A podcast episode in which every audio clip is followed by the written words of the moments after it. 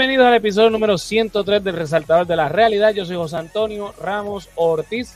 Por acá tenemos a Andrés El Caíto. Dímelo, Andrés, ¿qué está pasando? Que es la que hay, José Antonio. Mira, tú siempre usas la misma foto de Pierluisi en las promos.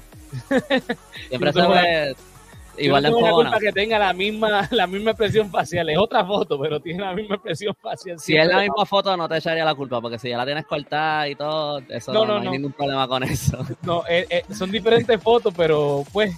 Siempre se ve igual. Siempre tiene la misma cara de pendejo. Dímelo yo lo que está pasando. Yo voy a decir que tienen la misma cara cabrón y después dije, no lo voy a decir porque para no hablar malo tan rápido. No, porque que tú dijiste pendejo, pues dije, pues dale, pues está bien. ¿Qué es la que hay? Ahora Georgie va a decir que si le están diciendo pendejo, le están diciendo pendejo a él también. Eh, es que se vaya a coger por culo también, entonces. Mira, saludito la foto, a Fefo. La foto sale de este meme. Para los que nos están escuchando, sale la foto de Pedro Pierluisi y dice Pierluisi cuando Bad Bunny le dice mamabicho, después que ha bailado como dos horas. Esa es como, eh, eh, la expresión que él tiene en la cara es como la, la, misma foto que usaban de Will Smith después de que le dio la bofeta a Chris Rock. Tenía como que la misma expresión en la cara. es lo que hay, Héctor, saludos. Desde Twitch por ahí. Pues sí, mira, eh, directamente no vamos a hablar de, de eso, de verdad, de lo que dijo Bad Bunny en el concierto. Vamos a hablar de otra cosita que en cierta parte tiene que ver con, ¿verdad? Con, Un saludito a Bad Bunny. Sí. es lo único de lo que se está hablando en todas las redes sociales los últimos días, pero bueno. Eh, mira, voy a compartir esto rapidito aquí en las redes para que no, lo que nos estén viendo, o sea, se metan más gente, hay par de gente esté conectada. Yo vi, yo vi el concierto de Bad Bunny, estuvo bueno. ¿Lo viste? Este, ¿Lo viste por Telemundo? Lo vi por Telemundo. Eh, el audio estaba un poquito malo, yo no sé si fue por la transmisión, pero el, el show en sí estuvo bueno. Eh, bien se notaba un poquito como que, como que él traía artistas y no les decía que iban a cantar más canciones después de las que les decía. Y entonces estaban un poquito como que, espérate, ah, Espérate, tú no me hablaste de esto, ¿qué pasó aquí? Ajá, Joel y Randy parece que estaban ready para lo que sea. Fueron los únicos que les dijeron tirar, canta más y ellos, ah, pues dale, y lo hicieron brutal, pero... Ahí está el, nombre, el nuevo nombre completo de nuestro gobernador, no lo vamos a leer, pero ahí está para los que... Tipo el cabrón mamá... Ah, no se pueden decir... ah, no, sí se puede, ya yo le he dicho más que eso, pero... Sí, sí.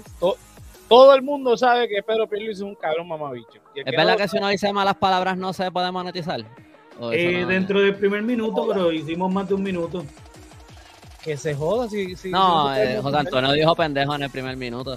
Si, este es, si este es el video que se va a virar te jodiste.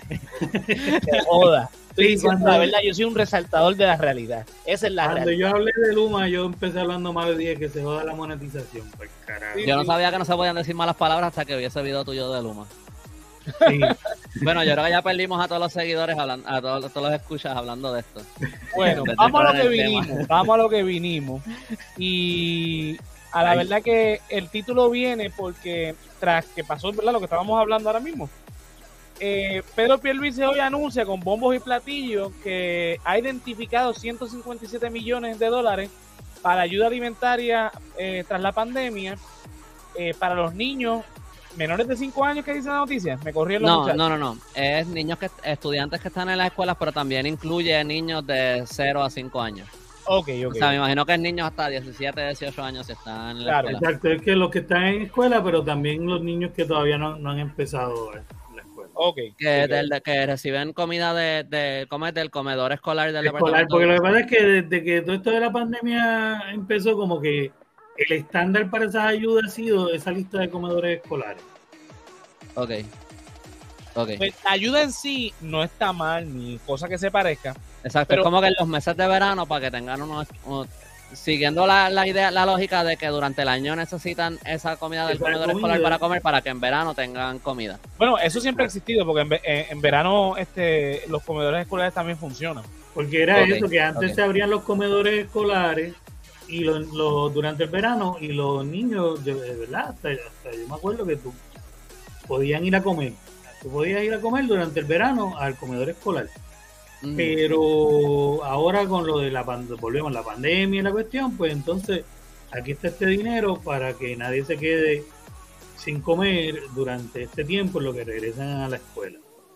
Pues el problema en sí no es esto, esto es una ayuda muy buena, eh, esto no nadie lo está criticando ni cosa que se parezca. El problema es que ha generado un debate público, creando una lucha de clases, porque usualmente estos beneficios siempre este, ¿verdad? Eh, son exclusivos, por decirlo de alguna manera, para una clase en específica. O sea, tienen que cumplir con unos criterios que generalmente vienen ya con, ah, pues estos son fondos federales que vienen ya con unas instrucciones para repartirlos. O sea, este dinero es para esto en específico y el gobierno tiene que entonces eh, repartir el gobierno estatal y lo reparte bajo ese criterio que, que ya le establece el gobierno de los Estados Unidos.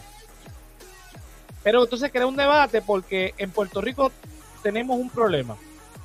Los que no generan ingresos legales, o sea, que no tienen eh, un trabajo dentro de los estándares y definiciones de un empleo este legal, pues no tienen derecho a un montón de beneficios.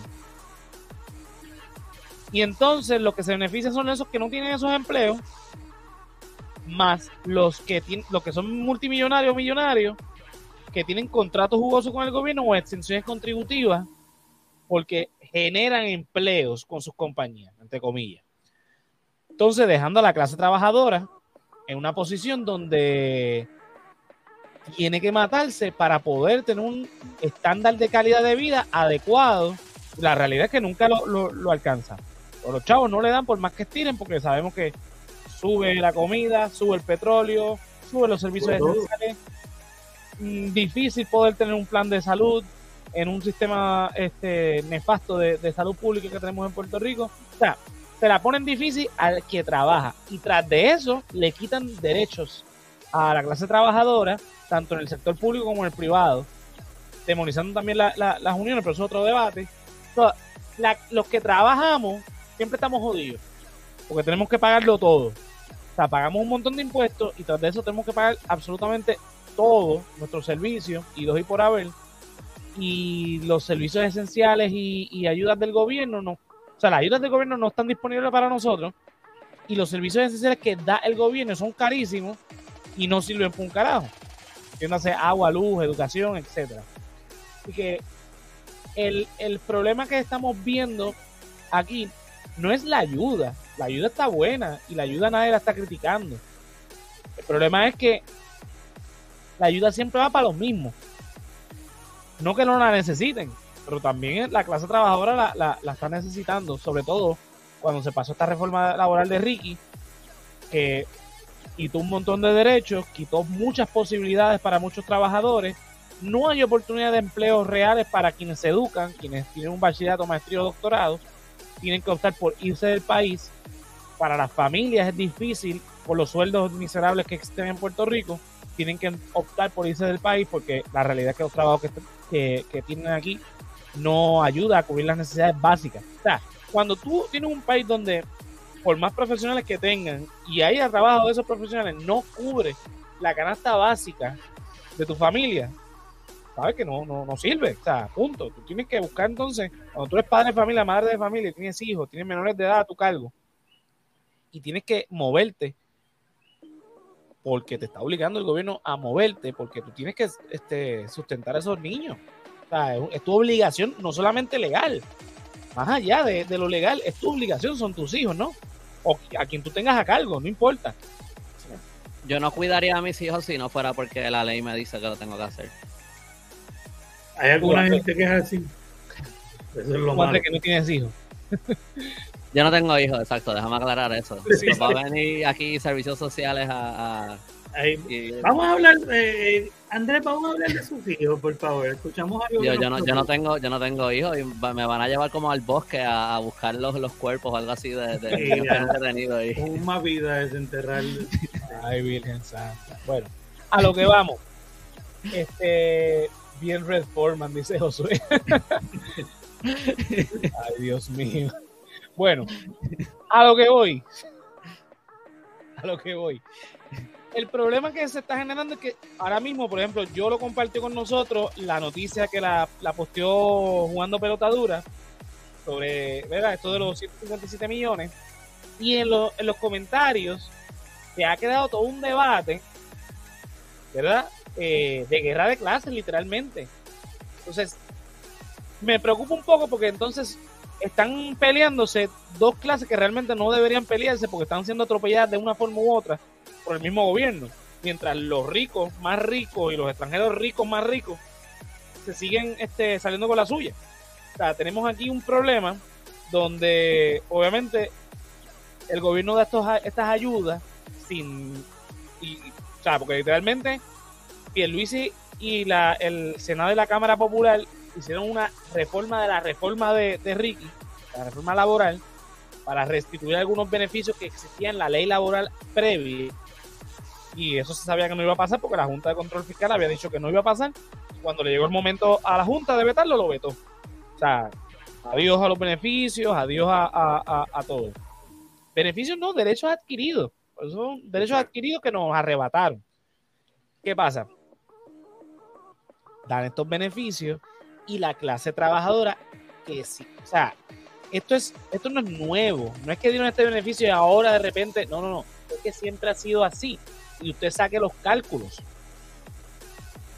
Si usted tiene un trabajo que no rinde este contribución, o sea que, es, debajo de la mesa, como decimos en la calle, o tiene un trabajo ilícito en su totalidad, trabaja por el punto de drogas y su, sus ingresos vienen del bajo mundo, usted puede cualificar para los beneficios que, puede dar el gobierno, ya sea caserío, plan 8, la reforma, los cupones, etcétera, etcétera. haga los cálculos. Usted tiene, se puede asegurar comida, vivienda, este, salud bajo el gobierno y los lujos que no tiene que rendirle a, Hacienda, no tiene que pagarle contribuciones a Hacienda, bajo los ingresos que usted eh, eh, eh, ingrese de manera ilegal versus el que trabaja, que tiene que rendir porque llega un cheque y ya le descontaron este, su porción a los diferentes, ¿verdad? que es el Departamento del Seguro de Estado, digo, la Corporación de Seguro de Estado, que si Hacienda, que si esto, que si lo otro, Seguro Social, bla, bla, bla, los 20 mil. Usted no tiene derecho a cupones, usted no tiene derecho a, a, este, a subsidios de energía eléctrica de, de, acueducto, usted no tiene derecho a, a, al plan de salud del gobierno, a nada. Saludos, Queen. ¿Qué está pasando, Queen? ¿Qué hay, Queen? Este, pues, o sea, usted entonces tiene que trabajar para pagar eso adicional y cuando usted viene a hacer los cálculos, no le da. Punto. O sea, y sobre todo con la inflación ahora que, que, todo está caro. Usted va al supermercado, lo menos que gasta el supermercado para hacer cualquier cosita, usted está gastando más de 50 dólares. Digo, y que yo creo que lo, lo, como que esto siempre se siento que siempre que hay un beneficio de esto, siempre ha sido los mismos comentarios. Siempre es porque, ah, siempre le dan los beneficios a, a, los vagos, porque siempre se dice así, ¿no? Es como que la, la, la clase, como que no sé cómo se dice, clase baja o de escasos recursos o lo que sea, como que nunca es así, siempre es como que, ah, los vagos le dan los chavos. Y a mí, que yo me jodo trabajando, pues para mí no hay ninguna ayuda, yo tengo que pagarlo todo, ¿verdad? Es como que eso siempre ha sido la discusión. Ahora lo estamos viendo en las redes y yo creo que esto que, está pasando ahora es el ejemplo más creciente de esto. Pero yo creo que una de las de algo bien importante de esto, que fue lo que yo lo señaló en, en, el chat cuando lo hablamos, es el contexto eh, eh, de cuándo es que esto está pasando. Que es justo después de que Bad Bunny le gritó a Mamabicho en el concierto, en un concierto que vio todo el mundo, ¿verdad? Como no sé si esos estimados eran reales, pero era como dos millones de personas vieron ese concierto. Eh, los que estaban ahí, los que lo, fueron a las plazas, los que lo vieron en sus casas. Todo el mundo escuchó a Bad Bunny decirle eso al gobernador y decirle a la gente, ustedes tienen el control, ustedes tomen el control, esta tierra es de nosotros. Todo el mundo lo escuchó a él decir eso. Eh, pero eh, también, por ejemplo, lo que tú estabas diciendo ahora de la reforma laboral, cuando eso se anunció, no recuerdo muy bien el orden de eventos, pero fue más o menos a la misma vez que estaba pasando lo de las protestas de los maestros. No sé si ustedes se acuerdan entonces yo todavía de las protestas de los maestros, cuántas cosas han pasado en el último año. Este, pero este fue, fue más o menos como para ese tiempo y era como que, ah, mira, mira, pero, pero yo les voy a dar esto, así que tranquilízate porque viene esto, después eso no viene, pues ahora coge este golpe, pues ahora estos fondos que venían anyway, como tú estabas diciendo, pues ahora él es como que, ah, mira qué bueno yo soy, que yo les estoy dando esto a ustedes, que venía anyway, no importaba si estuviera Pierluisi sí, o no, no tiene nada que ver. Es como, o sea, es completamente imagen política. Eh, que también yo pienso que eso es bien importante, porque en términos de, Eh, como que creo que es, eso es lo, creo lo particular de este en específico, o sea, ese contexto específico. Siempre se da dentro, me imagino, de contextos parecidos, pero como que creo que eso es lo, lo, lo bien particular de esto, que viene justo después de que Bad Bunny le lo insultó. Creo, yo creo que los tres días de concierto le, dijo algo. Sí. Este, porque el último, creo que en el último estaba diciendo algo como que, ah, me están diciendo que yo le falte de respeto. Falta de respeto es la, la este, el sistema de educación que tenemos, este, el sistema de salud que, whatever, toda la lista, Luma, toda, la, toda la lista de todas las cosas que sabemos. Eh, o sea que yo, no sé, creo que eso es importante destacarlo, resaltarlo. Sí, porque es esta cuestión de, ah, como, y es, como yo veo que, que estos tipos lo ven. Como Bad Bunny se paró frente a todos estos cafres a decir. Eh, eh todos los cafres. Exacto. Son todos estos cafres. Porque así es que lo ven. Eh, estos cafres, cuponeros, vagos. Eh, que son los que ven a Bad Bunny porque más nadie lo ve, además a pesar de que fueron dos millones o más. Ajá, pero no.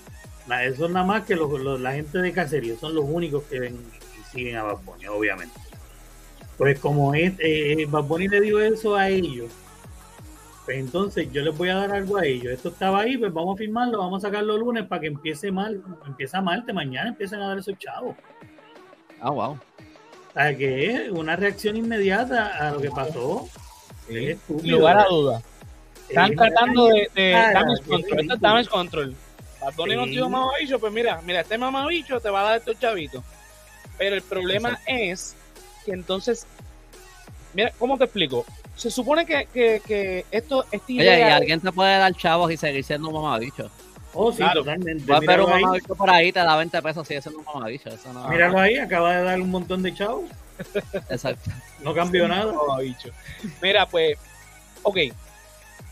Esta idea del Estado benefactor no es una, no otra idea que tratar de, de hacer que el capitalismo se sostenga por sí mismo y pueda seguir generando dentro de, los problemas que pueda tener, problemas económicos que pueda tener el sistema, pues es una forma de inyectar dinero, pero también es una forma donde en teoría se supone que funcione así, pero ojo con lo que voy a decir, los que estén en la clase baja pasen a este estado transitorio con estos, estos beneficios y estas ayudas del gobierno para que puedan moverse hacia la clase media e insertarse al mundo laboral esa es la idea. Para que entonces puedan superarse. Cuando esto se, se hizo en Puerto Rico, mucha gente logró ese cambio. Mucha gente, demasiada gente. Pero los, Estados, eh, los Estados Unidos, el gobierno local, o sea, los políticos puertorriqueños, la clase política puertorriqueña, el Partido No Progresista y el Partido Popular, se dieron Oye, cuenta. Va, a llegar un punto que los políticos de aquí a lo mejor van a ser gringos, ¿verdad? Sí. Seguimos como vamos. Vamos a regresar otro... Mala mía, lo, pensé ahora y lo, me debí quedar callado para no. Y lo soltaste, sí, está bien, está bien, mírate. La cosa es que eh, los políticos se dieron cuenta que esto les traía votos. Por lo tanto, en vez de incentivar que esa transición se diera, empezaron a darse cuenta que era mejor que no se diera esa transición y empezaron a crear esta cultura del mantengo que no es que sea mala y no, es mala. Bueno, sí, sí, porque una cosa, una cosa es una cosa es ayuda, otra cosa es esa cultura del mantengo. Eso, eso, exacto. Donde te quedas pillado ahí. El problema es eso, no que, que lo, lo, lo, dejas y no, no lo haces funcionar como, como está bien. Por eso que digo, en parte no es malo, porque el estado de benefactor es bueno. El problema es cuando lo utilizas no a beneficio de quienes se benefician, sino a beneficio del político o su carrera política. Entonces ahí creas un problema porque entonces estás creando esta lucha de clase que está dándose ahora. Porque ahora mismo esta, estas personas, la mayoría de personas que reciben estos beneficios, no son necesariamente la clase baja. Porque no son los más afectados ahora mismo. Porque vuelvo y repito, muchas, no todos, pero muchas personas que reciben estos beneficios, inclusive trabajan en trabajos legales. Lo que pasa es que no, no reportan todas las horas. Entonces hay un truco que como puertorriqueños al fin, tenemos, le sacamos truco al todo, entonces se crea todo este problema. Entonces, en lo que nosotros nos matamos, están los ricos beneficiándose de extensiones contributivas, de evasión de impuestos sin ningún tipo de problema, porque le dan quizá una multita y un regañito y va, va, va, chi, chi, chi. O las leyes 22 de la vida que, que dan este montón de beneficios a gente que ni siquiera es de aquí. Entonces, nos distrae. Ese es, una, es un punto, una distracción, una distracción a, los asuntos reales. Lo que pasa es que tampoco, o sea, damos beneficio a esta gente, pero entonces los trabajadores los oprimimos quitándole beneficios. Ahí está el problema. Que no hay una equidad, no hay un balance en donde todo el mundo se pueda sentir contento y no, no, no, no pueda haber eh, digo, a ellos no le conviene, obviamente, a ellos les conviene que nosotros sigamos peleando entre nosotros, mientras ellos siguen haciendo de, a todos los desastres. también es porque eh, me imagino yo que el que se revela usualmente es el que no tiene nada que perder, mientras tú mantengas a la, a la clase más pobre como que más o menos cómoda, que ellos no le, si se revelan que, que tú les puedes quitar todo eso, pues entonces ellos no van a hacer nada, ¿verdad? Y la clase media está muy ocupada trabajando. Ajá. No pueden y entonces con, con, todos los beneficios que le quitan, tienen que trabajar más. Y están, entonces están envueltos en que tengo que trabajar más porque tengo que pagar el plan este de salud por los nenes chiquitos. O sea, mientras, ahora mismo como que si tú consigues un trabajo que, que, que pague el mínimo, tú vas a ganar menos trabajando que si no trabajas. So, a la gente le conviene más no trabajar y recibir los beneficios que trabajar. Y tiene sentido, tiene todo el sentido del mundo. Si esa fuera mi situación, yo probablemente haría lo mismo vas a estar clavado ahí trabajando para ganar una mierda cuando puedes estar ganando más y, no hacer eso. Pues ¿para qué tú lo vas a hacer? Pues tiene mucho sentido. O sea, y entonces, algo que me pregunto y me lo estaba preguntando hoy solamente, cuando, cuando enviaste esa noticia, eh, dicen que la inflación que tenemos ahora mismo es por culpa de los incentivos que, que nos dieron de la pandemia, que le dieron a todo el mundo, ¿verdad? Que me parece un poquito estúpido porque tampoco fue tanto dinero. Como que yo pienso que tiene que ver con otras cosas a lo mejor, pero no estoy seguro. Pero anyway, eh, eh, si, esa, si ese dinero eh, causó inflación, porque estos fondos federales no? ¿Entiendes? Pero entonces si le da, si le dieras beneficio entonces a la clase media, entonces sí habría inflación, este, no sé, o como que, pero si le fueras a dar una ayuda a la clase media, a lo mejor sería algún tipo de incentivo contributivo, pero más fácil que todo eso sería qué sé yo, subir el, salario mínimo, ¿verdad? Como que si tú tienes fondos federales para dar, tú no puedes eh, usar esos fondos para dar algún incentivo a los negocios a la misma, para contrarrestar el, alza en el salario mínimo o algo así. Y entonces ahí tienes una economía que, que, produzca más. Pero eso no es el interés. El interés de estos fondos es controlar. Porque si no, no tiene ningún sentido hacerlo de esta manera. No tiene absolutamente ningún sentido. Pues entonces, lo, que ellos quieren es mantener esa clase ahí, mantener a la clase media encojona con, con esta otra clase, en vez de estar, como tú dices, mirando para arriba. Porque mientras la gente esté relativamente cómoda, nadie va a exigir un cambio estructural sistémico, que es lo que hace falta, ¿verdad? Porque sería bien complicado hacerlo. Pero hace falta, porque si no vamos a seguir stock donde estamos, es como una, una goma rodando en el fango. Exactamente ese, es el, ese es el problema, que los políticos se dieron cuenta de que esto les podía beneficiar para ellos perpetuar su poder. por eso es que yo siempre, aquí lo hemos dicho muchas veces, el Partido No Progresista no tiene interés de, ningún cambio político hacia la estadidad. Ellos siguen utilizando eso para mantener a su electorado contento diciendo, vienen más fondos federales.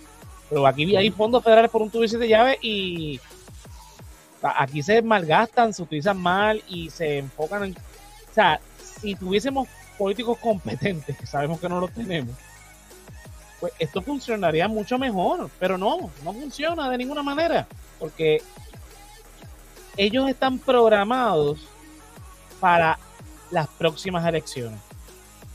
Ellos van a buscar cualquier cosa, ok, ¿qué me va a hacer ganar? ¿Qué cosas tengo para que en las próximas elecciones yo pueda decir, mira, yo hice esto, vota por mí otra vez? Y ahí está el problema. Entonces, no hay un interés real de mover las cosas. Alguien lo dijo ahí en los comentarios. Como yo dije en un principio, estas ayudas son que se supone que sean transitorias. Y vemos gente, generaciones completas. Generaciones. En, en los caseríos. Lo mismo pasa eh, eh, en los barrios, que hasta cierto punto tienen la misma funcionalidad de que pues esto era, era para que eventualmente entonces pudieran moverse eh, ¿verdad? A, a, un mejor porvenir, whatever. El sueño americano, vamos. Pero no pasa, ¿por qué? Porque buscan siempre los políticos la manera de perpetuar esto porque saben que les, va a ayudar. Cuando tú vas donde el alcalde, mira que necesito tal cosa y el alcalde va y te lo busca. ¿Para qué? Para que sepas que en el próximo cuatro vuelves a votar porque él te dio una neverita o te dio esto, te dio aquello. Este, los apartamentos son este, heredados, ¿verdad? Yo, yo conozco un montón de gente así. Y no podemos culpar a esa gente porque pues el gobierno se los permite. Porque el gobierno fabricó esto y lo, y lo perpetúa con el sistema de educación malísimo, ¿verdad? Porque mientras menos conocimiento tenga la gente, pues menos ganas tiene de rebelarse. Mientras más difícil sea todo, pues menos tienen este, ganas de, moverse. O sea, es eso. Entonces tienes a los que se educan yéndose del país. Entonces la gente más adinerada los tienes también con el mantén corporativo. Porque, vuelvo, quizás no el, el, pequeño y mediano Sí, mala mía, pero la, gente con chavos son tan mantenidos como la gente que vive en los caseríos. Con todas las ayudas que les vienen del gobierno.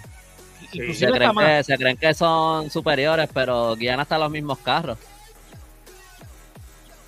Un drug dealer guía el mismo carro que, que, el presidente de una compañía. Sí, exacto. Estamos hablando de que, que eh, tanto, tanto y tanto este eh, beneficios que tiene la clase alta, sobre todo con las corporaciones. Saludito a la clase alta. Para el carajo, yo soy entera. que también, también nos han metido esta idea de que no, porque aquí no existen clases sociales, un rico se toma una cerveza con un pobre, la misma mierda. Sí, sí, está bien, esas cuestiones son cuestiones culturales, pero en cuestiones estrictamente eh, eh, de dinero, no es lo mismo. pero esa misma, esa misma oración te dice la, la clase social está ahí mismo. Ajá. Exactamente. Un rico se, da la cerveza con el pobre, o sea, que hay un rico y hay un pobre. Exactamente. O sea, que sí existen uno se va a ir a una casa con piscina en Montelledra y el otro se va a ir a lo mejor no hay la misma no hay no hay la misma división que hay en otros países donde esas clases ni se ni se miran a los ojos. Ajá, exacto. Como que ni se ven ni saben que existen uno del otro. Como que eso no Yo creo que fíjate, yo creo que eso es algo bueno que hay, que hay en Puerto Rico. sí, sí, es porque es una cuestión cultural, vuelvo y repito, pero en, lo que es estructuras de, clases económicas, es así. Mira lo que dice Quinn, una persona eh, eh, cuponero trabaja más y hasta ayuda más en la economía que los mantenidos de la clase alta. Porque cuánta gente tú no conoces que son beneficiarios del PAN, pero que trabajan. Trabajan. Lo que pasa es que, le, le consigue el perico. imagínate. ¿Quién le consigue el perico al, presidente de una compañía? vamos, vamos. Bueno, pero de alguna manera hay que mantener las corporaciones corriendo, ¿no? Todo, está en el mismo círculo. Mira lo que dice Josué.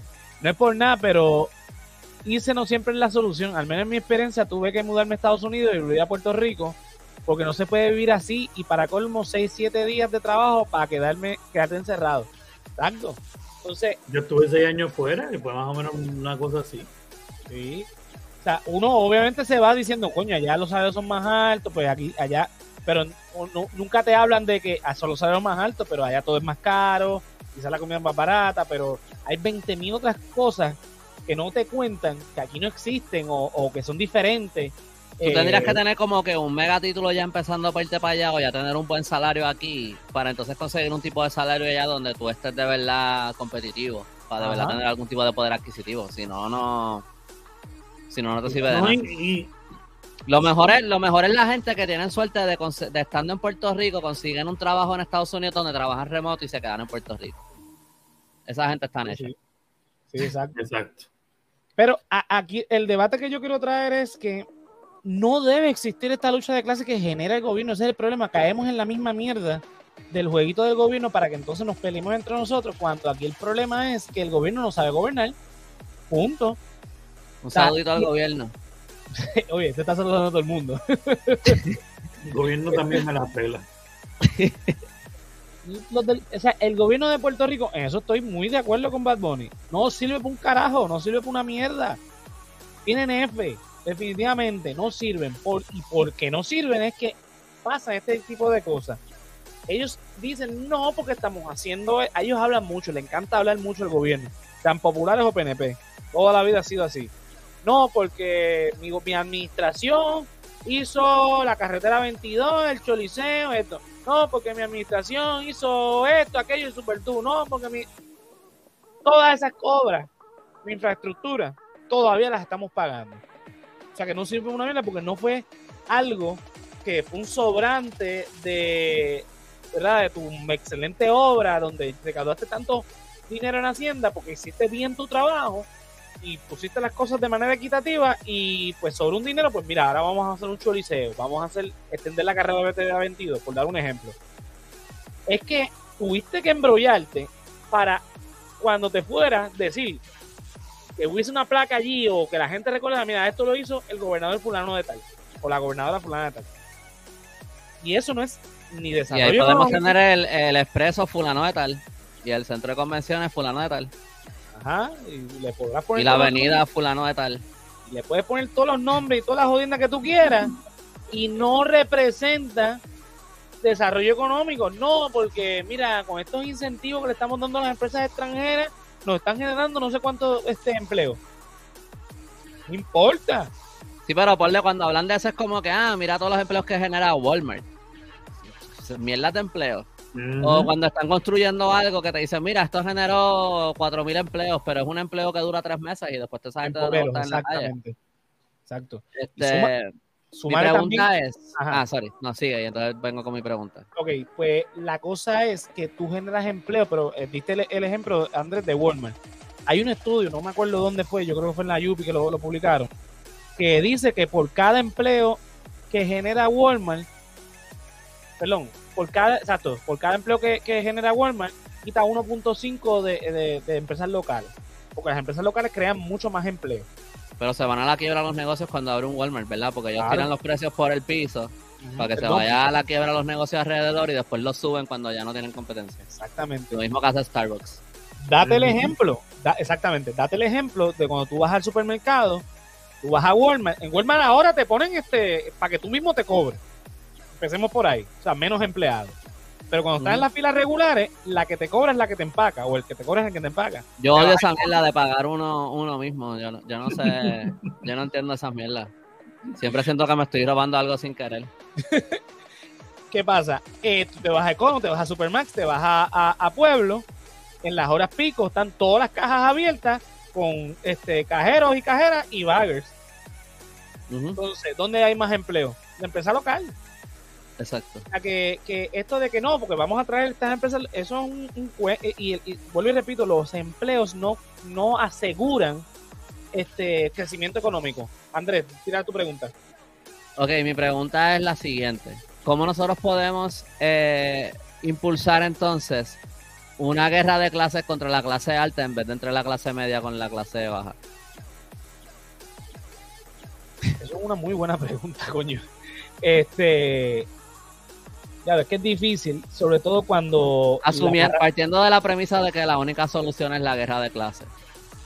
empecemos con que esa no es la solución. Eso ya sería marxismo. Ya te estás yendo con el marxismo y, esto hay que hacer una dictadura del proletariado y... No, no, no, eso es ya comunismo. Hay días que yo estoy comunista, no, no es siempre, no es como que todos los días, pero de vez en cuando. Pues si nos vamos por la teoría de Marx, pues es, el que, el proletariado tiene que tomar el control de, los medios de producción y hacer verdad una, dictadura donde este pues pueda tomar el control. Ah, él le gustan las dictaduras a Marx. En la primera etapa de esto sí, después él, él plantea que eventualmente no va a haber gobierno. Entonces ya es una cosa muy utópica. O sea que él va de comunismo a anarquismo. Básicamente.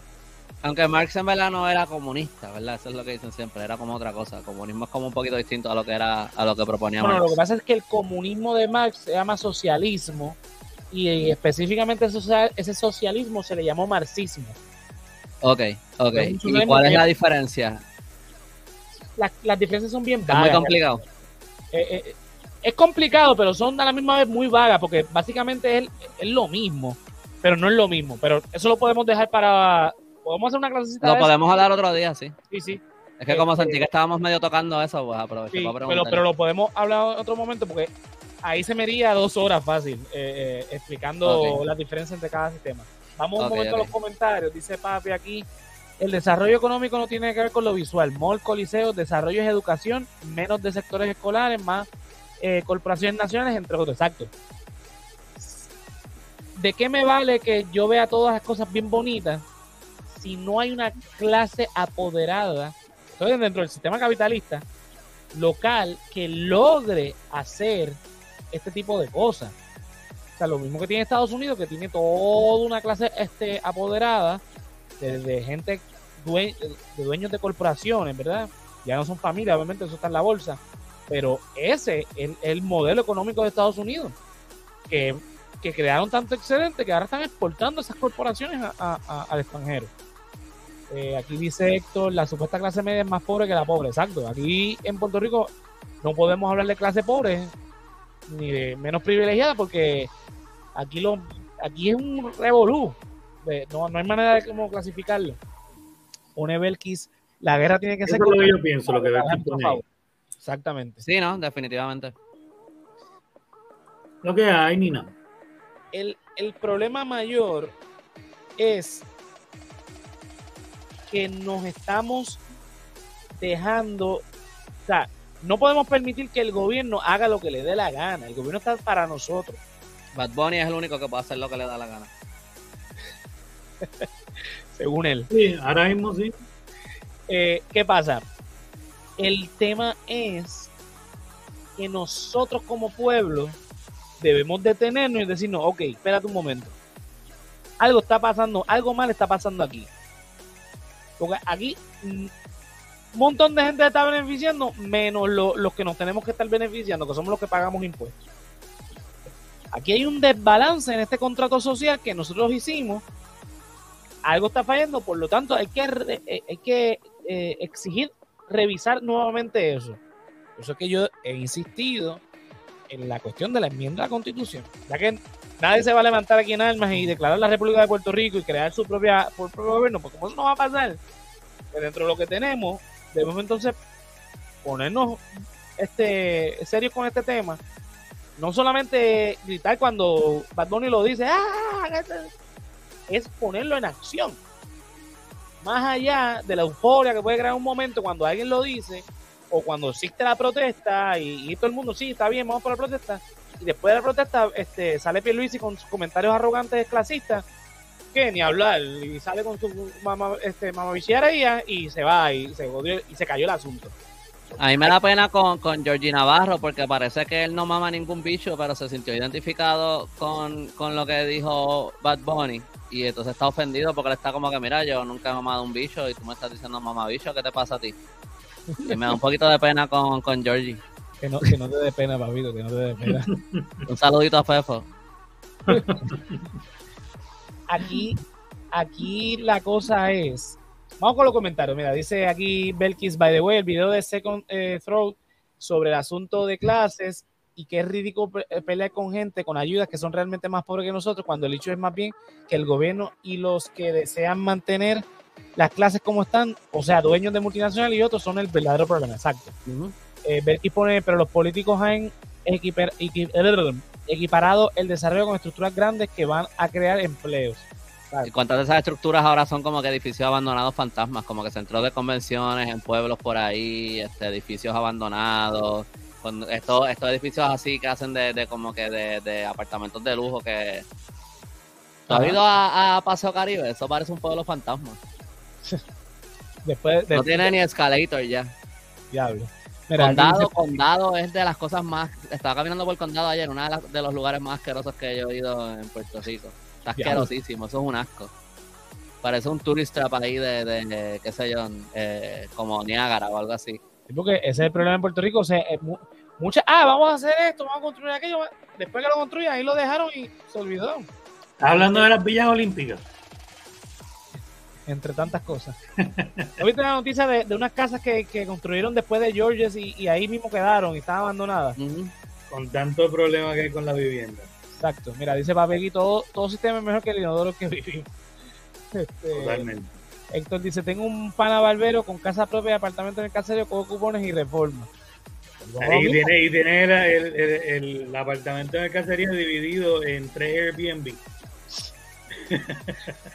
Eh, en una guerra todo es válido, Benito es una, una buena herramienta. Sí, pero es que no se puede quedar en, en, en simplemente que el gobernador es un mamabicho, eso lo sabemos, hay que decir más allá. O sea, yo no estoy en contra de lo que él dijo. No, yo pienso que lo, más importante que lo que dijo él fue cuando él le dijo a la gente, esta tierra, este, este, este tierra es de nosotros. Es tiempo de que, nosotros tenemos el control, es tiempo de que tomemos el control. Eso para mí fue la parte más importante de lo que él dijo. Sí, es muy importante, pero entonces eso hay que ponerlo en acción pueblo, date cuenta que nosotros somos los que tenemos el control, lo vivimos en el verano del 19, pero por alguna razón lo dejamos caer. No podemos dejarlo caer. O sea, el gobierno no puede, no puede, bajo ninguna circunstancia, de, o sea, no podemos dejarle que ellos vuelvan a asumir el control. El control lo tenemos nosotros, no podemos esperar cada cuatro. Este gobernador no me gustó, pues, pues el próximo año lo voy a quitar. No, es que si no me gusta ahora, él tiene que hacer lo que nosotros digamos, sobre todo cuando este tipo, Pedro Pierluisi, ganó con un 38%, no me voy a cansar de decirlo, el tipo... No, 33%. Pues lo que sea, es menos del 40%. La cosa es que no tiene el, eh, este, un mandato claro del pueblo. y es un mensaje subliminal ese comen de Queenie que dejaste pegado ahí media hora. Eh, no, lo dejé media hora porque estaba yo con la mano acá y el mouse está aquí. Ah, no, pero está cool porque un mensaje subliminal ahí. George otro mantenido, otro del gobierno. Mira, dice aquí Belkis, el problema es que mientras la mayoría de las personas consuman a los analistas que tienen que tienen a ser eh, partidos del PPD, PPD, PNP. PNPPD. Esa mierda, es la misma mierda. No sé por qué me estás corriendo, porque es la misma mierda. No, porque te, te, trancaste ahí un poco, era para que fluyeras, no, no era para mucha, mucha no, también, tranquilo. Lo, lo, lo, dije para también por eso mismo, para señalar y resaltar que son la misma mierda. El discurso se queda en la pelea de tribu y no en los problemas prioritarios del país. Exactamente. eso es lo que nos Saluditos a los analistas. Analito, sí. Dije que es una buena herramienta, no que le toca Exacto. no, yo totalmente de acuerdo. No, no estoy en contra de lo que estás diciendo, Babi. Lo es eso, precisamente. Eso, porque lo aplaudieron, todo el mundo, ¡guau! Y pegaron. Ah, muy bien. Después de, ¿qué vamos a hacer? Sí. Es lo que yo A mí Bad Bunny hizo mucho más de lo que le tocaba hacer Sí. Ahora es que vamos a hacer nosotros. Nosotros. Él nos tiró la, la, la, la, la, bola a nuestra cancha ahora. Nos toca a nosotros. Y, o sea, este. es el verdadero gobernador de Puerto Rico. Analisto, dice Josué. Vamos, vamos. Exacto. dice aquí Queen. Porque esperan que vengan artistas a decirle lo obvio y actuar reaccionariamente si podemos hacer las cositas sin ellos. Eso fue el problema del verano del 19, que apenas se hizo algo a diferencia de las protestas en otros lugares en Latinoamérica, por ejemplo. Sí, por eso ah, digo. Ah, bueno, no, pero yo lo que diría es que, que Bad Bunny tiene una plataforma que nadie más tiene aquí. Eh, es la única persona que, prácticamente casi todo el mundo escucha. Y hasta la gente que no lo consume se entera de anyway porque salen todas las noticias y todo el mundo se entera de lo que él hace. Nadie más tiene un poder de convocatoria innegable. Tiene un poder de convocatoria innegable. O sea, es lo que dice Andrés, yo no vi nada del concierto, pero me enteré porque por todo este último fin de semana. No, no, eso no fue lo que yo dije, yo dije que yo sí lo vi. Sí, yo sé que tú lo viste, pero lo que yo te digo es que yo no lo vi, yo no lo consumo, a mí no me interesa, este, pero me enteré de todo, porque en las redes sociales de lo único que se habla es de eso. Y tú veías a todo el mundo, lo que tú menos te imaginas que iban a estar en el concierto, estuvieron en el concierto.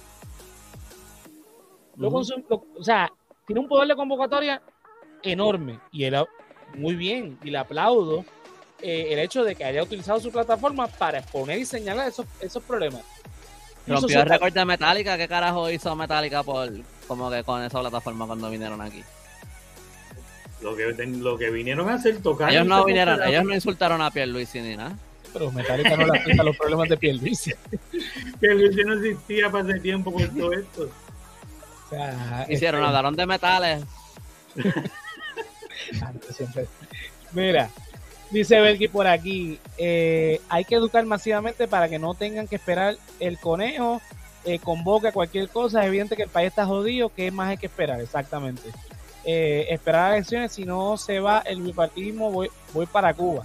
¿Qué, ¿Qué te vas tú para Cuba? Allí, allí, hay un verdadero. Eh, ahí sí que hay muchos partidos distintos, ¿verdad? sí, hay una cosa bárbara. el, es lo que quiere, no tiene que lidiar más con partidos. Monopartido, monopartidismo. Mira, Fefo, sale ese cuerpo. Saluditos a Fefo, ya que Andrés está saludando a todo el mundo. Un saludito a Fefo. Ya lo saludó como tres veces. Sí, pues esta es la cuarta, olvídate, todas las que sean necesarias. No, está escuchando. No la pela, pues, Él tiene que estar por ahí escondido, escuchándonos para después pelarnos. Es este, la cuenta de Gatonio. Sí, de 8T. no sé lo que es eso.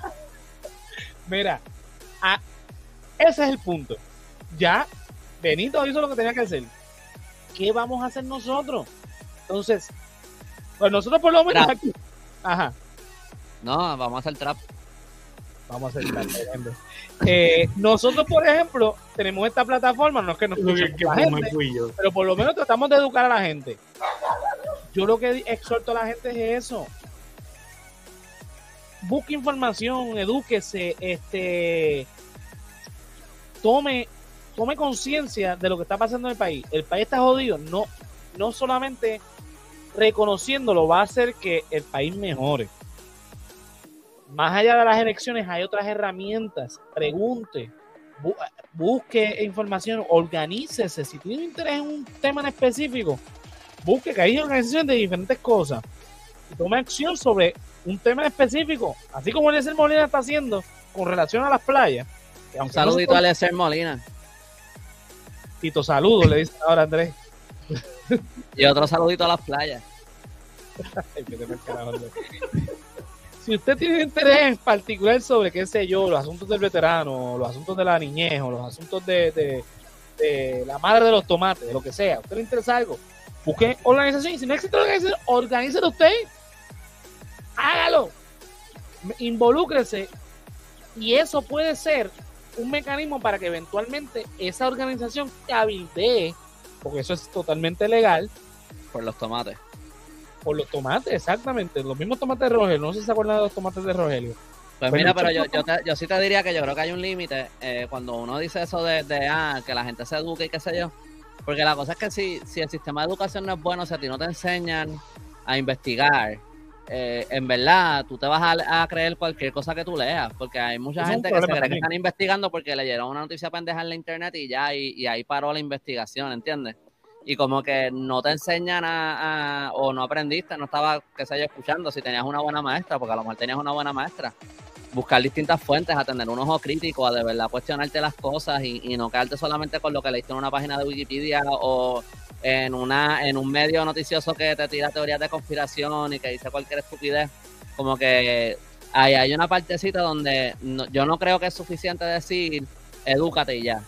¿Entiendes? como que hay, hay, hay un esfuerzo que, yo creo que lo, hacemos aquí. Tú, o sea, tú, tú siempre haces eso, Antonio, como que de, educar un poquito más y contextualizar y de verdad darle forma a las cosas, como que y para que una persona que no tiene ese tiempo, como que de verdad pueda, como que, ah, mira, pues aquí tengo una, estructura, como que un framework de lo que es, de lo que es el background de esto, y entonces esto es un punto de inicio para yo después seguir buscando. Es lo que, es, lo que me gusta lo que se hacen con estas plataformas, el callito aquí en el resaltador, lo que está haciendo es ni pura idea, es eso de poder coger la historia y decir, ok, esto te lo habían contado de esta manera, pero, pero mira que no es tan perfecto, no, es tan bonito, o no va tan de un solo lado.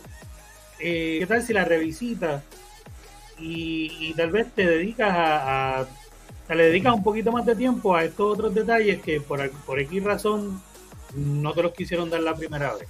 Exacto. Sí.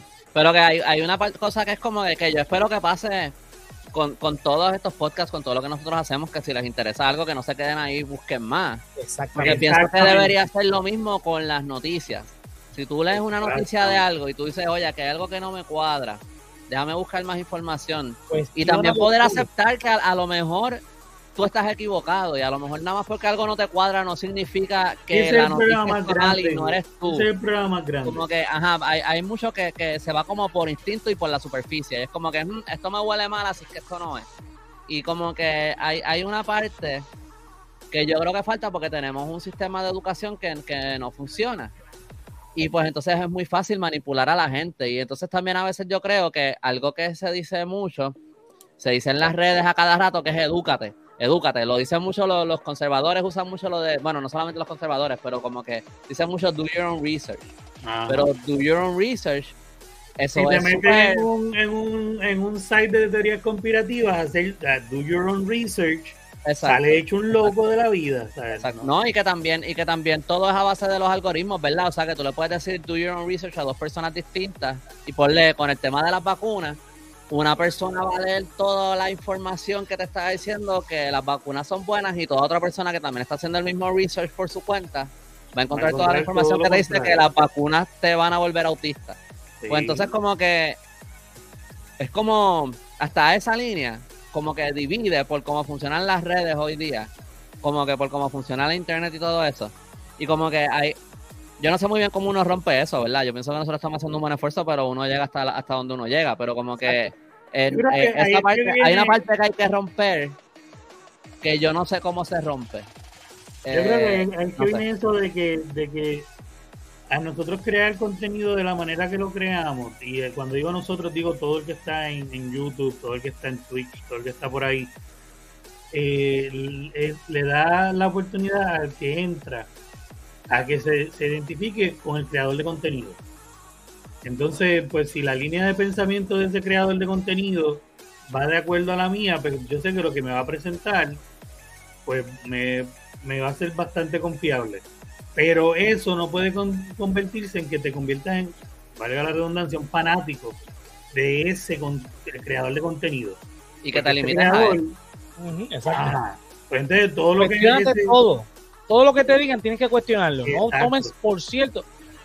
Lo que decimos aquí no te lo tomes por cierto porque yo me puedo equivocar un montón de veces. A veces digo disparate, después rectifico cuestionate todo lo que te diga todo el mundo, incluyéndonos a nosotros. A nosotros. Bueno, no, no, fíjate, yo no, yo no estoy completamente de acuerdo con eso. Yo no, como que también, si lo cuestionas todo, también vas a llegar a un punto que te vuelves loco. Porque no, no, porque tienes que, al cuestionarte todo. No, pero, pero, escuchar con un ojo crítico, yo diría. Claro, no mira, yo todo, pero. Mira, cuando yo busco los temas en, mi pura idea, por ejemplo, o en Expediente Mortal, cualquiera de los dos, yo yo no voy a Wikipedia como un loco, y porque obviamente sabemos que Wikipedia puede ser editado pero yo siempre Wikipedia bueno para empezar. no, y yo siempre contrarresto lo que consigo contra Wikipedia y busco qué tan certero es y es bien certero. Y Wikipedia tiene, cita las fuentes abajo, muchas veces Wikipedia también es una buena manera de encontrar más información. eso, es como mayormente yo lo uso. Y by the way, editar en Wikipedia es súper complicado. No es que todo lo que está en Wikipedia es confiable pero yo una vez me interesé y busqué cómo era la cosa y es súper, súper complicado. No, no, es cualquier persona que pueda editar. Pues, cuando, cuando yo me pongo a buscar información para temas, busco, trato de buscar en varias fuentes y tú te das cuenta que fuentes que para mí pueden, parecen súper confiables tienen errores y tienen errores porque a la misma vez las fuentes que buscaron y alguien escribió un libro y cambió una fecha eh, y ustedes que buscan más en historia, ustedes saben que es mucho peor. Yo estoy hablando de cosas que pasaron hace poco. Este, que, aunque no sea a propósito, son cosas que pasan. Entonces uno busca en, en, tres, cuatro fuentes y de ahí uno dice, ok, de, de estas tres, cuatro fuentes todas son iguales, o tres son iguales y una no, pues me voy con las tres. Eh, tampoco puedes pasar, como dice Andrés, no, no puede ser de una manera que estés toda la vida buscando fuentes porque nunca vas a tener decisión propia. Pero uno dice que eh, para mí me parece apropiado de, estas cuatro o cinco fuentes que, repasé, eh, todas son iguales o esta, la mayoría son iguales, ¿de dónde vienen? Ok, pues ahora puedo hacer una, información. Este, un tipcito que yo daría es que si estás buscando sobre algo, ¿verdad? Porque tampoco es que uno tiene el tiempo para estar, para estar yéndose por este hoyo negro con todos los temas, con todas las cosas. Pero si hay algo que te interesa, eh, algo que ayuda es este, si tú buscas distintas fuentes y tú ves que más o menos dicen las mismas cosas en las mismas palabras, es muy probable que todas esas, que todos esos artículos distintos están usando la misma fuente. Eso no necesariamente significa que una, que un artículo corrobora al otro porque probablemente están usando la misma información.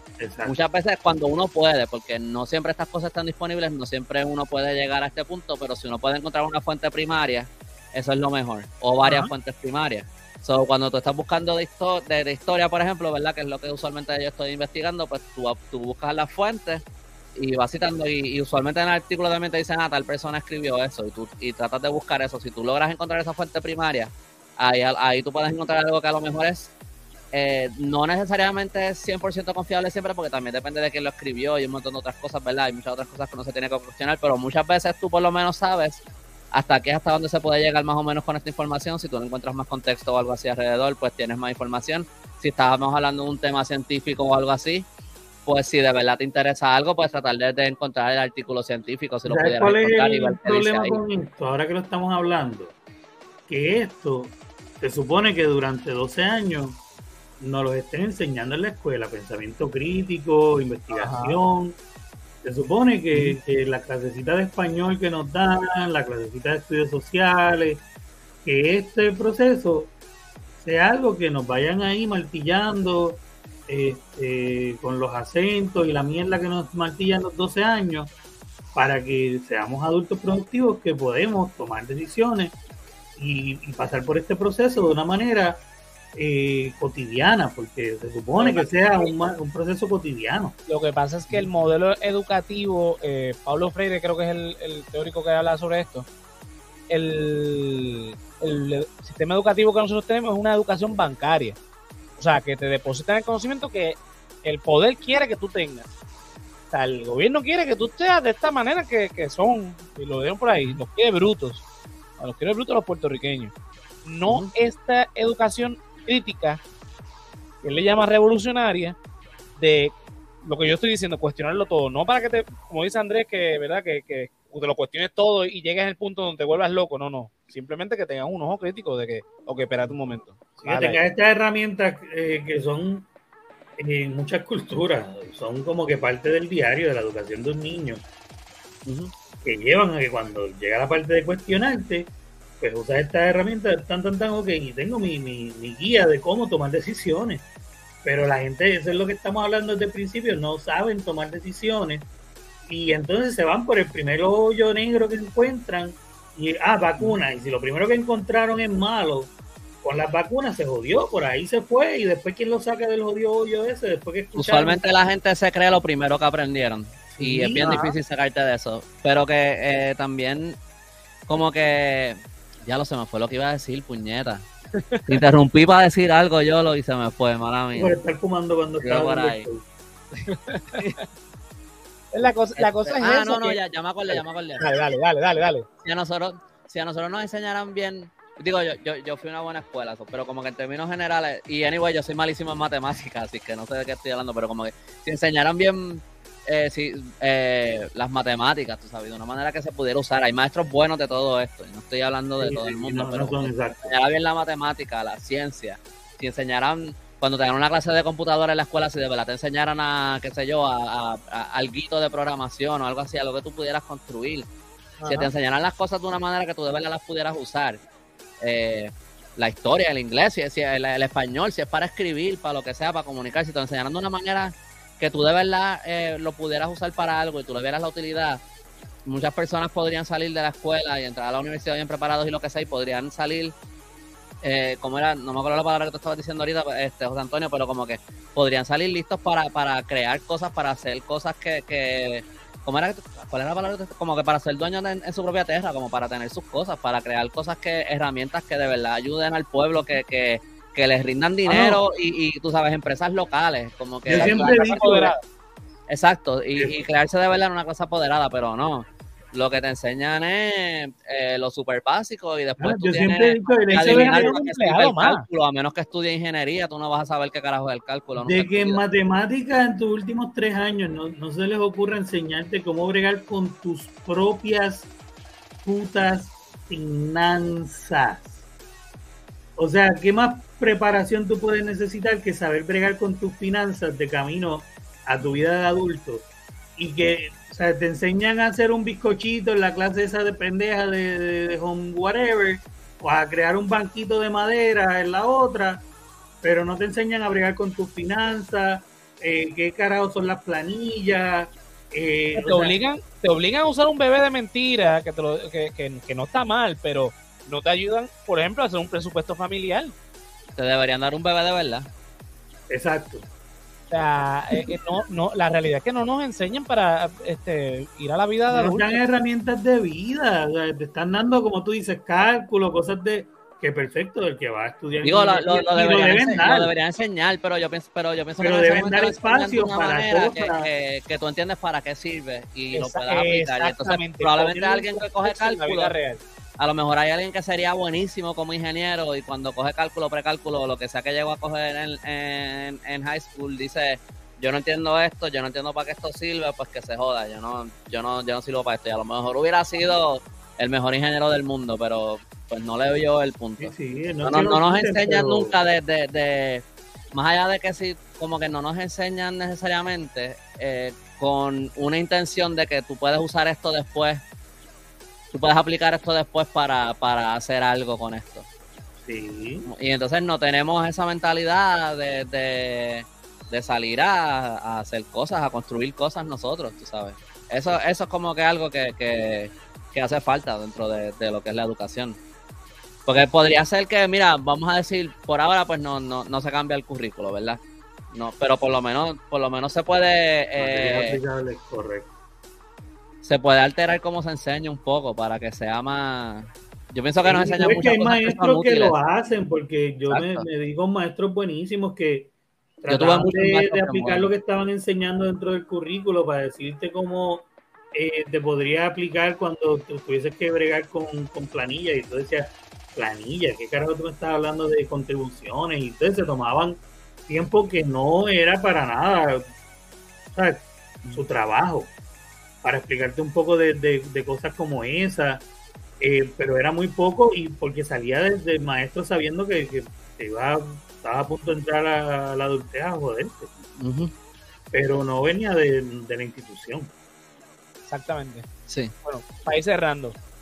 Eh, este, e, este, es el problema.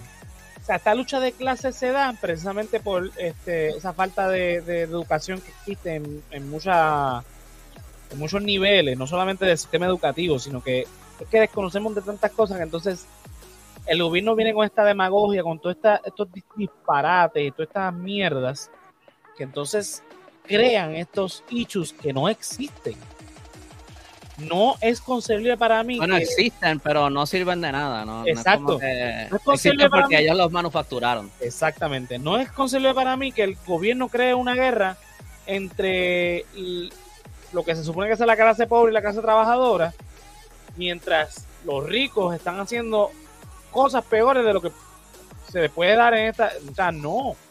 Que también es absurdo porque tú te vas a encojonar con, como que si el gobierno le da algo a alguien, porque tú te vas a encojonar con la persona y no con el gobierno que se lo... O sea, si lo que te molesta es que le dieran eso, porque te vas a encojonar con la persona y no con el que se lo dio. Ajá. O sea, eh, se están creando unas desigualdades absurdas. Entonces nos ponemos a pelear entre todos nosotros cuando a quien le tenemos que reclamar es el gobierno sobre un montón de cosas que está haciendo mal, sobre mala administración, y sobre todo porque crean política pública para generar votos y no política pública para beneficiar a quienes votaron. Y ahí está el detalle. Así que voy con este último comentario de Bel, que dice, hay países que dan civismo, que ayudaría a entender roles y responsabilidades en la sociedad o entender qué derechos tenemos. Claro, aquí hay un montón de cosas que podrían enseñar en high school. Yo no entiendo. 12 años, por ejemplo, en la, escuela, en la clase de estudios sociales, pues yo, yo estoy de acuerdo con que se debe enseñar historia y geografía y todas esas cosas. Pero hay muchos campos de las ciencias sociales que se supone que se den en estudios sociales que no se dan, que nos ayudarían tanto a entender tantas cosas. Y pierden tanto el tiempo en un montón de cosas que no deberían. O sea, eh, sea, hay que reformar el sistema educativo definitivamente. Hay que empezar por... Pero es como dice papi, eso, eso es a, largo plazo. Al corto plazo hay que hacer algo y no lo, no lo estamos haciendo y esa es mi mayor preocupación, que sí, a veces hablamos de, todas estas cosas que se pueden hacer a largo plazo eh, y nos quejamos de lo que está pasando ahora y decimos, no, deberíamos tener este país, pero entre el deberíamos y el, la, que, la quejadera no hay algo concreto para movernos a ese cambio que tanto anhelamos. Así que dice aquí Josué, pero la educación la volvieron un negocio. Se especializan en algo y solo puedes saber y eso es otro problema. tú no puedes salir a tu vida adulta simplemente, no, yo soy ingeniero, yo, yo lo que sé es de ingeniería. No, entonces, en una fiesta, ¿qué temas de conversación tú tienes? No puedes saber solamente de ingeniero, tienes que saber de otras cosas. Eso es lo que yo digo, como que la educación debería ser para que tú puedas tener un tema de conversación en una fiesta. Eso es un ejemplo, Andrés. No, solamente, no lo reduzcas a eso. Dice aquí Queen, exacto, perdiendo el tiempo en boberías de hogar y otros y otras así, y finanzas, responsabilidades y derechos constitucionales. Sí, de qué me, lo que dice Yolo, ¿de qué me vale yo aprender a, hacer un bizcocho? Que eso lo aprendo en internet. Exacto, ¿no? Y que perfecto y ah, todo, pero hay otras cosas. Ya hablo, yo traté de hacer un cheesecake y lo jodí todo porque lo estaba haciendo en el, ¿cómo es que se llama? En, el horno de mami. Y yo ah. no sabía que su temperatura era Celsius y no Fahrenheit. Y lo que me... Pues otra cosa que no te enseñan en la escuela. Las caramelizaste. No, no, es que no, decía... No las quemaste. No, no decía que era Celsius. Pero el horno de tu mamá está en Celsius. Sí, pero no lo decía, solamente dice los números. O yo le puse la, la temperatura Fahrenheit como dice. Horno alemán. Pero qué raro porque casi todos los hornos. Bueno, eso es otro tema de conversación, olvídalo. pero el punto es. Por lo menos no está en Kelvin, pero. Pero sí. No, sería el colmo que estuviese en Kelvin. pero aquí todo en Puerto Rico está en Fahrenheit, pero bueno, eso no, es la cosa. Era un horno ruso que se trajo de Cuba. Mira, la cosa es que el chisque yo lo puedo aprender en, YouTube, aunque pues eh, evidentemente antes no lo pudo hacer. Hay unos límites. Pero yo creo que la economía doméstica debería, enseñarte, a hacer un presupuesto de, tu casa. Y lo llevo a una fiesta de familia. Pues. ¿Cómo fue? ¿Cómo fue? Pues fue una fiesta de familia. Sí, a nadie le gustó. Madre. Mira, dice Queen, con esto me voy. ¿Tú sabes cuánta gente repite lo de Cuba y Venezuela y lo de las repúblicas cuando viven en un sistema republicano en Estados Unidos?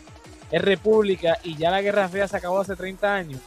Mira, salió un clip de, de, de, ya lo, yo sé que ya nos pasamos de la hora, pero salió un clip de eh, Molusco entrevistando a Cultura Profética y entonces estaban hablando eso de lo de los pasaportes, que dicen que si, que, que si fuéramos independientes, que no tendríamos el pasaporte americano y que entonces no podríamos ir a ningún lugar y entonces eh, Willy dijo, no, no, o sea, ellos estaban hablando de lo que la gente dice. Ah, sí, por eso. Entonces, ellos dicen, pero como tú crees que la gente de los otros países viajan, ¿verdad? Y ese es el clip. Y entonces eh, después sale la gente en los comentarios diciendo y la gente diciendo ah, tú no sabes nada, el pasaporte americano es el que te abre las puertas para todos lados. ¿Cuántos? Mira, mira, mira a los dominicanos como tienen que tirarse en lanchas para acá porque no pueden viajar con pasaporte y estaba como de cabrón, ellos no están, ellos no están de vacaciones, ¿de qué carajo tú estás hablando? ¿Tú crees que ellos se montan en una yola a venir indocumentados para, como si y después regresan? ¿Cuántos dominicanos no llegaron por avión a Puerto Rico? No, pero, pero, pero, pero la gente de verdad piensa que la gente viene en yola de la República Dominicana a, de vacaciones y después regresan. Y después se van. Esa bruto tú tienes que hacer, pero era la cantidad de comentarios diciendo esa estupidez. Mira, gente, Corillo, hay un montón de indocumentados de diferentes países, no solamente de República Dominicana, que han llegado a Puerto Rico por avión. La mayoría de los indocumentados en Estados Unidos no cruzan la frontera, ellos viajan como si fueran una visa turística y, después se y ya. Esos dominicanos que llegan a Puerto Rico en Yola es porque son de muy escasos recursos y no tienen para buscar una visa. Pero hay maneras de llegar. Pero ellos no vinieron de paseo. Tampoco, o sea, lo que la gente lo estaba diciendo así, como si vinieran de paseo. Como, ah, como si, la si tú no eres americano, como no tienes un, pasaporte americano, no puedes viajar a menos que lo hagas en Yola o escondido. Es que eso es de verdad. Entonces, ¿cómo se mueve la gente en el mundo? Porque ¿cuánta gente no, no, recuerda que eso es lo que estamos hablando la otra vez para el colectivo, el americano es, el, hombre blanco este americano es el único, ese es el mundo. El único que viaja. Entonces, para qué tenemos un aeropuerto internacional. Todos los demás se quedan en su sitio y el americano va y los visita. El americano va a París y la gente en París se alegra. ¡Uh, la, la! Llegaron estos pendejos. Es así, pero, el, pero el, el parisino no va a Estados Unidos. Mira qué cosa. No, yo, no, yo nunca he visto un francés en mi vida porque como solamente están en París, son endémicos de allí. Si tú los, es como la cotorra puertorriqueña que si los sacas se mueren. Tienen, que estar en, tienen que estar en Francia. Si quieres ver a alguien de, cualquier otra parte, si quieres ver a alguien de China, pues yo no sé cómo carajo esa gente está aquí, pues tú tienes que ir a China.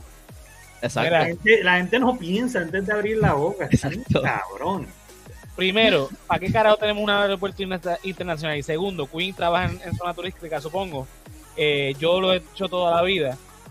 Yo he visto gente de la India, he visto gente de China, he visto gente de Japón, de Rusia, de Alemania, de España, de Portugal, de Brasil, de Argentina, de Chile, de México, Estados Unidos, de Canadá, de cuánto país viene. Y no son de Estados Unidos. Son gente que viene de esos países respectivamente a esa zona turística y, lo, o bueno, Ana, de Armas es cubana. Y cubana que no, como que, que viajó a España, como que ya de más adulta, creo, como que no fue una indocumentada que llegó a, Estados Unidos o algo así. o sea, como que la gente viaja, no importa dónde tú seas, la gente viaja. Yo creo que los jamaiquinos viajan. Si todo el mundo viaja, todo. el que quiera viajar, hace su, trámite con su país. Hay países con trámites más pesados que otros. Y viaja.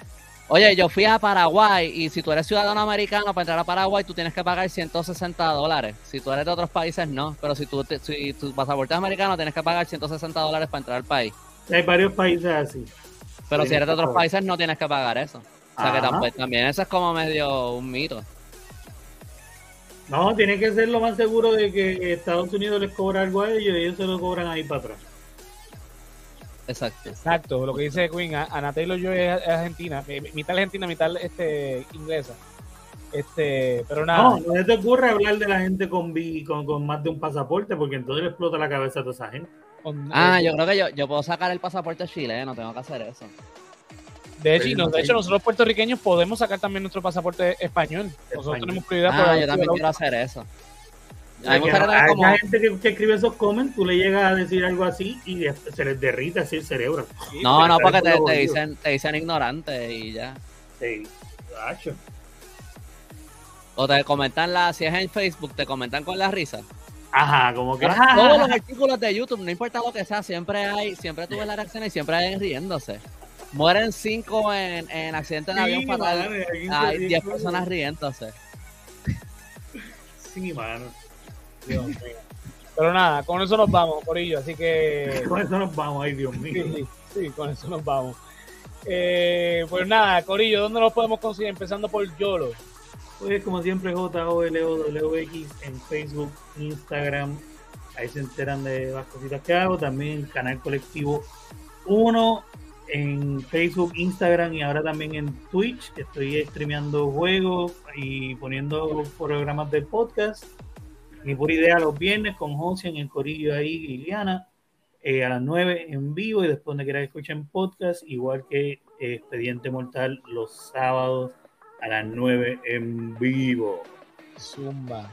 Andrés, ¿a ti dónde te podemos conseguir? Pues me pueden encontrar en el callito.com, ahí pueden encontrar mis artículos de historia, también pueden encontrar los links para comprar mis libros Ramitas y Mangles, me pueden, mangles, me pueden buscar en Facebook, en Instagram, en YouTube. Hoy mismo lancé un video sobre eh, Abu eh, sobre el mito de que Abu se murió en los primeros meses del 1511 en la batalla de Yahuega, que eso es completamente falso. Eh, y mañana voy a estar entrevistando también a, Manuel Minero, historiador que eh, escribió un libro sobre el ataque de Balduino Enrico, el ataque holandés de 1625, y vamos a estar hablando de eso. esta semana va a salir esa entrevista también. también me pueden buscar en TikTok lo lancé hace como la semana pasada.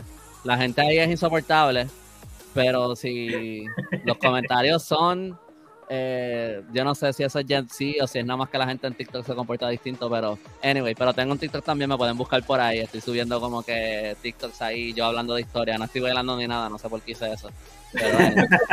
yo tampoco estoy bailando, también tenemos un TikTok, canal colectivo 1, tampoco estoy bailando. Exacto, yo lo tengo en TikTok también. José Antonio, estás atrás. Se joda. Abre TikTok para los tres bailar juntos. Yo creo que te, honestamente, yo creo que te, iría bien el TikTok si haces unos, unos videitos de 30 segundos, un minuto hablando de alguna cosa de política y sigues por ahí con tu día. Yo creo que te iría bien. Sí. Veremos a ver. Oye, en una semana ya yo tengo como 900 seguidores. Eso crece una cosa ridícula. Así que de verdad, en serio, métele. Bueno. A mí no me consiguen por ahora en TikTok, pero sí en Facebook, Twitter, Instagram como José Antonio RO91.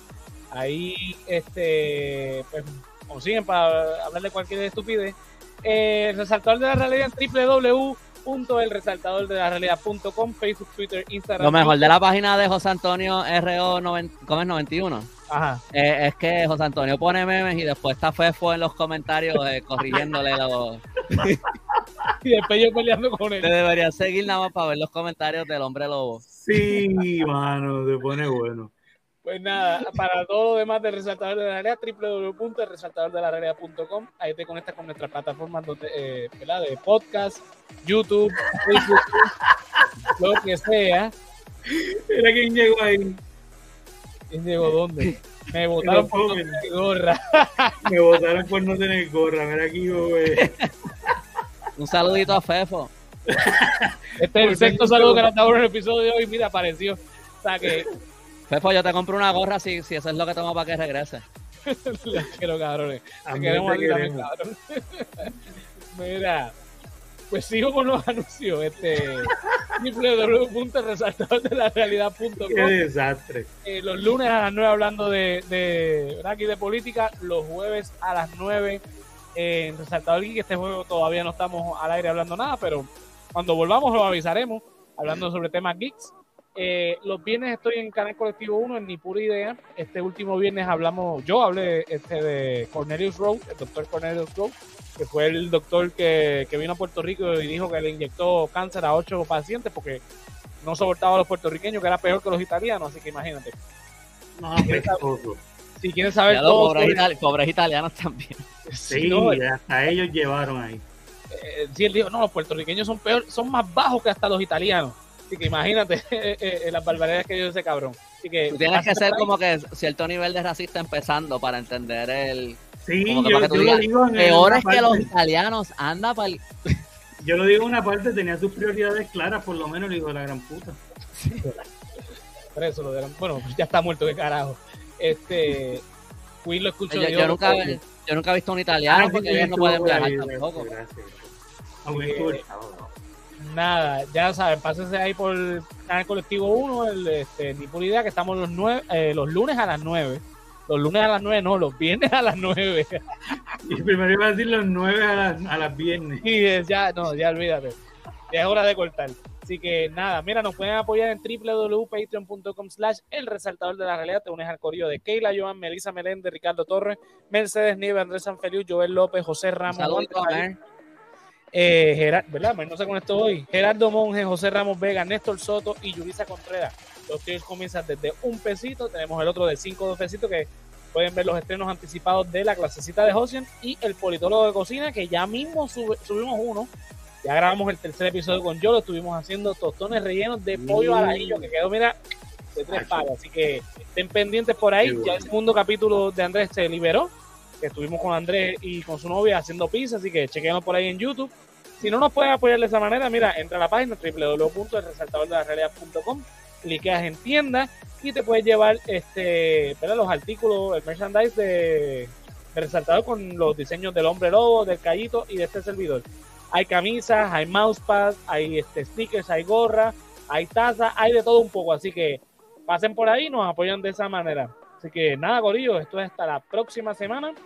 Eh, ¿Verdad? Hablando de que, qué sé yo, nunca sabemos. Así que ya los políticos nos darán tema de conversación. Así que nos vemos entonces, Corillo. Bye. Nos vemos.